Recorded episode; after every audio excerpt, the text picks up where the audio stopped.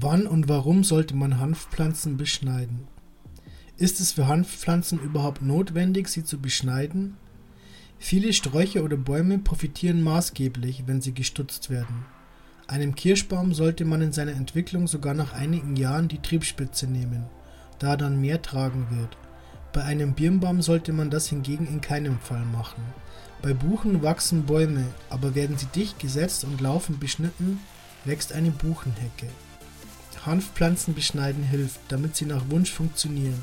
In der Regel werden jedoch mehrjährige Pflanzen beschnitten, denn Cannabis ist einjährig. Sollte man Hanfpflanzen beschneiden? Dieses kommt immer ganz auf die Situation an.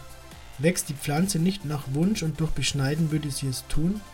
Dann sollte sie beschnitten werden. In vielen Fällen ist dieses nicht notwendig. Es gibt Grower, vielleicht heute nicht mehr viele, die erklären, dass man der Pflanze, nachdem sie Blüten gebildet habe, die Spitze nehmen müsse.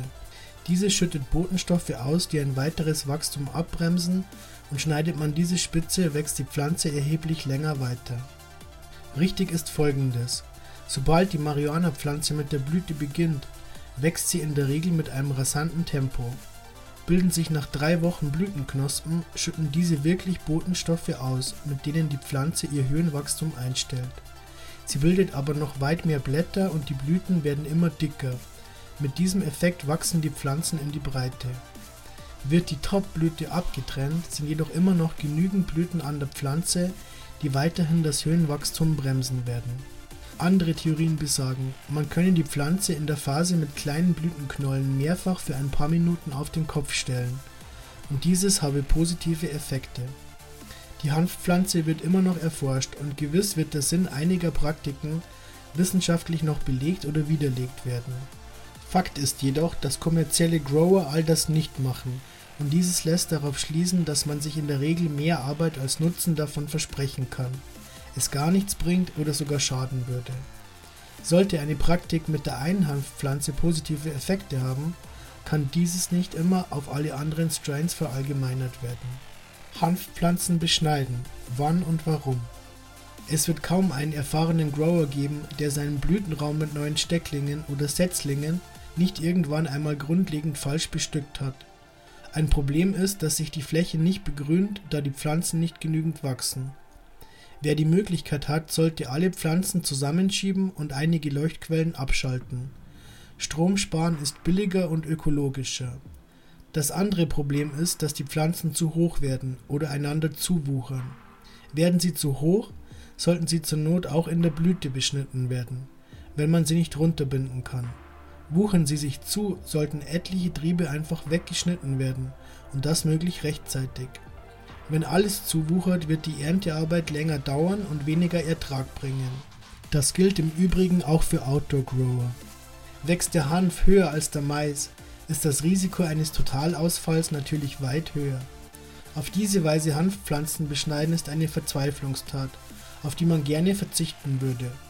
Aber wer den Hanf in diesen Situationen beschneidet, kann sich dadurch einiges retten. Ein weiterer Grund, die Hanfpflanze zu beschneiden, wäre der, dass nicht die Triebe, sondern Blätter entfernt werden. Wer mit einem Sea of Green arbeitet, hat in den unteren Blattebenen häufig so wenig Licht, dass die Blätter blass werden und sogar welken. Das könnte Schimmel und Schädlingsbefall begünstigen. Diese ohnehin unwichtig gewordenen Blätter zu entfernen, ist in keinem Fall verkehrt. Viele Grower entfernen diese unteren Blätter auch ansonsten, da sie erklären, sie würden den Pflanzen Kraft rauben. In der letzten oder den letzten zwei Blütewochen können auch alle sonstigen großen Blätter entfernt werden, damit die Blüten mit ihren Blütenblättern alles Licht für sich haben. Man kann sie jedoch auch einfach an den Pflanzen lassen. Man kann vieles, muss es aber nicht. Das ist Marihuana Growing. In der Vorblüte Hanfpflanzen beschneiden. Viele Grower kennen ihre Hanfpflanzen sehr genau, da sie immer die gleiche homogene Saat verwenden oder mit Stecklingen arbeiten. Wächst eine ansonsten gute Pflanze einfach wie eine Maispflanze, müssten 16 bis 25 von ihnen auf einen Quadratmeter gestellt werden, um diesen optimal zu begrünen. Werden der Jungpflanze jedoch zweimal die Spitze genommen, sodass aber untere Triebe sich entwickeln können, wächst die Pflanze in der Regel mit drei bis fünf Haupttrieben. Beim Hanfpflanzen beschneiden müssen somit die sogenannten Internodien, als Seitentriebansätze stehen bleiben. Auch wenn solch eine Marihuana-Pflanze komplett ohne Seitentriebe wachsen würde, wird sie auf diese Weise mit neun kleinen Büschen den Quadratmeter mehr als nur begrünen. Angenommene Wuchshöhen von bis zu 100 cm.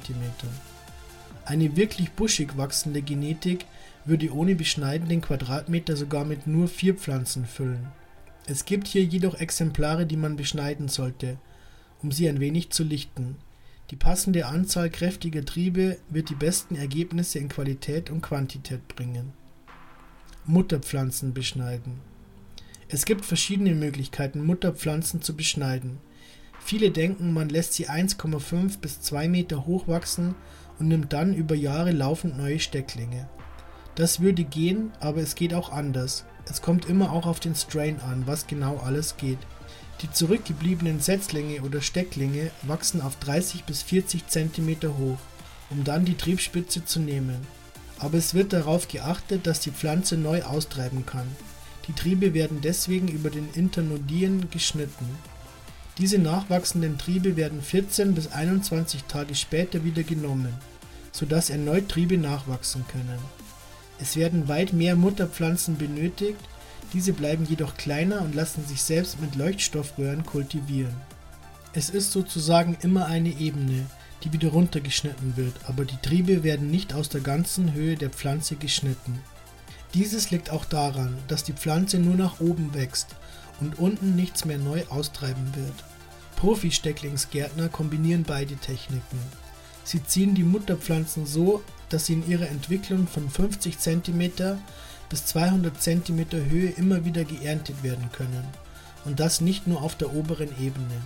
Wer nur alle zwei Monate Stecklinge braucht, sollte die Mutterpflanzen dennoch alle paar Wochen lichten.